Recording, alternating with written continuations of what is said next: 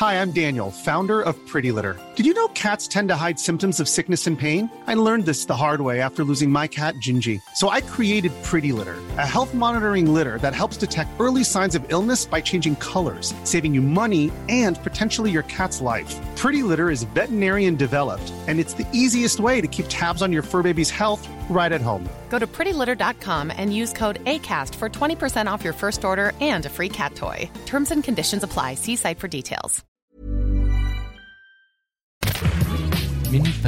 Bonjour, c'est Anne-Laetitia Béraud. Bienvenue dans Minute Papillon, le podcast d'actu de 20 minutes.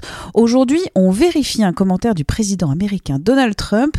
Il a déclaré le 4 mai sur Fox News que la grippe espagnole a tué entre 50 et 100 millions de personnes et qu'elle a probablement mis fin à la Première Guerre mondiale parce que les soldats tombaient malades.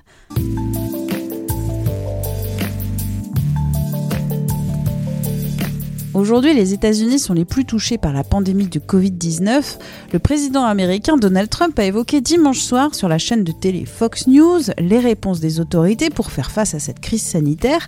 Et durant cet entretien d'une heure, un commentaire. Everybody that writes a book about the Spanish flu, 1917, it killed between 100 and I guess 50 to 100 million people. En évoquant les ressemblances, les différences surtout entre la pandémie liée au coronavirus et la grippe espagnole du début du siècle, Donald Trump affirme que la maladie de 1917, dit-il, a fait entre 50 et 100 millions de morts et qu'elle a probablement mis fin à la Première Guerre mondiale car les soldats tombaient malades. Mathilde Cousin, journaliste fact-checkeuse au service FECOF de 20 minutes, a vérifié ce commentaire avec l'historien de la Grande Guerre Nicolas Beaupré. Mathilde, tout d'abord, est-ce que tu peux expliquer un peu dans quel contexte le président Donald Trump a fait ce commentaire historique? Euh, Le président américain a été interviewé assez longuement dimanche soir sur la chaîne Fox News. C'était la deuxième fois qu'il se livrait à cet exercice sous ce format. Il a été interrogé sur tous les sujets d'actualité hein, en ce moment aux États-Unis, donc principalement donc autour de la, sa gestion de la crise autour du Covid-19. Et là, il a été interviewé par une spectatrice sur euh, la protection qu'offrait le gouvernement euh, aux maisons de retraite et aux maisons de santé où se trouvent euh, des malades du Covid-19. Et Trump a parlé donc de la grippe espagnole. C'est un parallèle sur lequel il s'était déjà appuyé la semaine dernière pour faire un parallèle avec la situation actuelle. Et au cours de cette interview, donc dimanche soir, euh, donc effectivement, il a parlé du bilan de la grippe espagnole en disant que ça, a fait entre 50 et 100 millions de victimes. Et il a également euh, avancé une théorie selon laquelle cette grippe très meurtrière a probablement mis fin à la Première Guerre mondiale parce que les soldats tombaient malades. Alors j'ai voulu en savoir un petit peu plus sur ce bilan et aussi sur ce lien que le président américain a fait avec la fin de la Première Guerre mondiale. Euh, j'ai donc interviewé l'historien Nicolas Beaupré, qui est euh, spécialiste de la Première Guerre mondiale, euh, qui est maître de conférence à l'Université Clermont-Auvergne. Et alors, qu'est-ce qu'il t'a dit? Alors, on peut s'intéresser à deux choses. Alors, tout d'abord, le bilan qui est donné par Donald Trump 50 à 100 millions de morts causés par cette, cette épidémie de grippe espagnole. Ben, il est plutôt juste, hein, euh, c'est ce que m'expliquait donc cet historien. Euh, globalement, on donne souvent un bilan de 50 millions, mais certaines études plus récentes sont allées jusqu'à une estimation de 100 millions. Hein. il faut savoir aussi que c'est une épidémie qui a touché de très nombreux pays à l'époque. Donc, ça, c'est un bilan à l'échelle mondiale. Ensuite, on peut s'interroger effectivement sur est-ce qu'il y a un lien, est-ce que cette épidémie euh, a vraiment euh, accéléré la fin de la guerre parce que les soldats tombaient malades Alors, tout d'abord, il faut rectifier un petit propos de Trump parce que Trump parle de la grippe espagnole en 1917. Alors non, la, la première vague de grippe espagnole, il y en aura trois, mais la première vague, elle débute en printemps 1918. Ce que souligne Nicolas Beaupré, c'est qu'en fait, c'est c'est absurde de faire un lien entre cet épisode de maladie et la fin de la guerre. Tout simplement parce que la fin de la guerre, elle a essentiellement des causes militaires, en tout cas l'armistice qui est signé à l'Ouest. Mais souligne également qu'en fait, la guerre, elle ne s'arrête pas. Il y a d'autres fronts qui sont toujours ouverts en novembre 1918 et que ça ne signe pas la fin de cette Première Guerre mondiale. Donc cette épidémie, euh, finalement, c'est absurde de faire un lien entre, cette épidémie et la fin de, de la guerre en 18. Qu'est-ce que tu as dit euh, l'historien? Est-ce qu'il a ajouté d'autres éléments?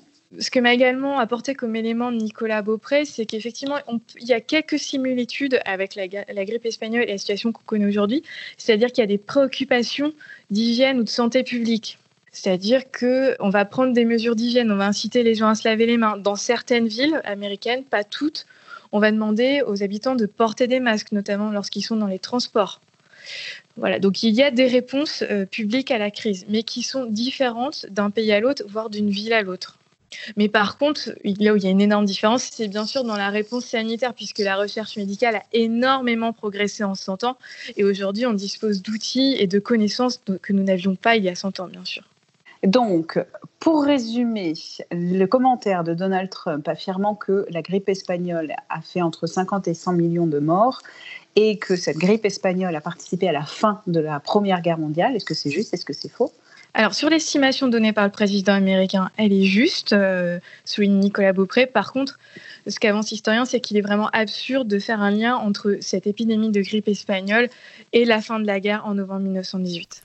Merci à Mathilde Cousin, journaliste au service FECOF de 20 minutes. Ce service est spécialisé dans la recherche des faits, des fact-checks, notamment sur les réseaux sociaux.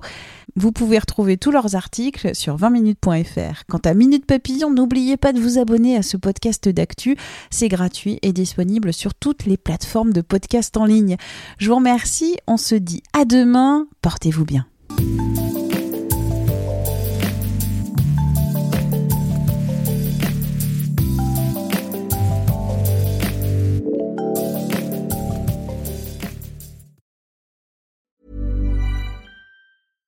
Imagine the softest sheets you've ever felt. Now imagine them getting even softer over time. That's what you'll feel with Bowl and Branch's organic cotton sheets. In a recent customer survey, 96% replied that Bowl and Branch sheets get softer with every wash. Start getting your best night's sleep in these sheets that get softer and softer for years to come. Try their sheets with a 30-night guarantee. Plus, get 15% off your first order at bowlandbranch.com. Code BUTTERY. Exclusions apply. See site for details. Hi, I'm Daniel, founder of Pretty Litter. Did you know cats tend to hide symptoms of sickness and pain? I learned this the hard way after losing my cat, Gingy. So I created Pretty Litter, a health monitoring litter that helps detect early signs of illness by changing colors, saving you money and potentially your cat's life. Pretty Litter is veterinarian developed, and it's the easiest way to keep tabs on your fur baby's health right at home. Go to prettylitter.com and use code ACAST for 20% off your first order and a free cat toy. Terms and conditions apply. See site for details.